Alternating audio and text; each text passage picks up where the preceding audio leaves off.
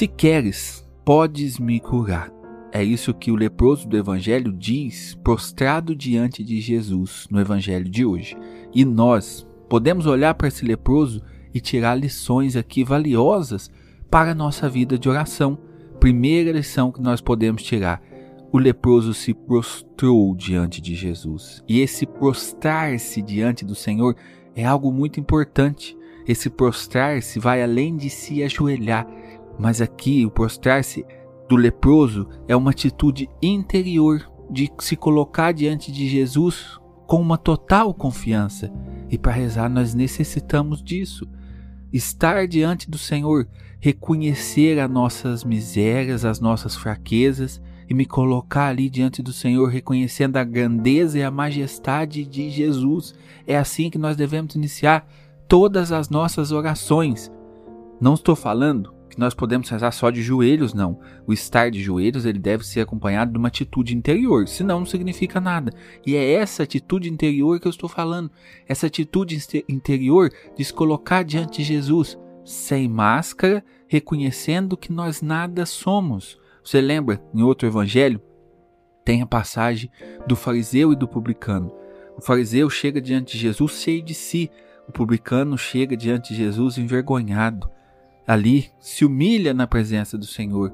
Jesus escuta a oração do publicano, mas não escuta do fariseu, por quê? Se nós chegamos para rezar, cheio de orgulho, cheio de vaidade, achando que Deus tem obrigação de me escutar, e ai de Deus, ai de Jesus, se ele não fazer aquilo que eu estou pedindo, se nós chegamos diante de Jesus assim, nós não estamos vivendo a oração como ela deve ser vivida.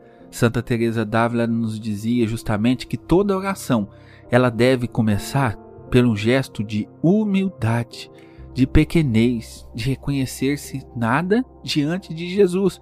Então, por exemplo, ela indica muito no começo da oração você chegar e pedir perdão a Deus pelos seus pecados, dizer do fundo do coração: Jesus, eis a miséria diante da misericórdia, eis aquele que não é nada diante daquele que é tudo.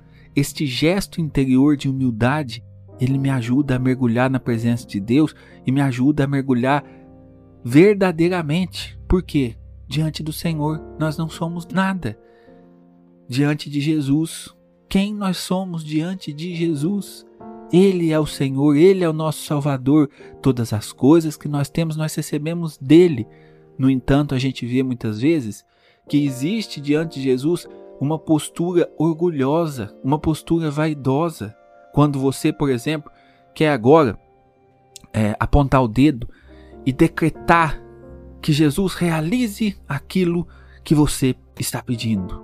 Como, por exemplo, existe um devocional muito famoso que no ano passado, aqui, ele no ano passado ele pedia assim, no primeiro dia do ano, que você profetizasse aquilo que você deseja para a sua vida financeira, aquilo que você deseja é, para os seus negócios, que você no primeiro, no primeiro dia do ano profetizasse e que o Senhor, a partir dessa profecia, ia fazer.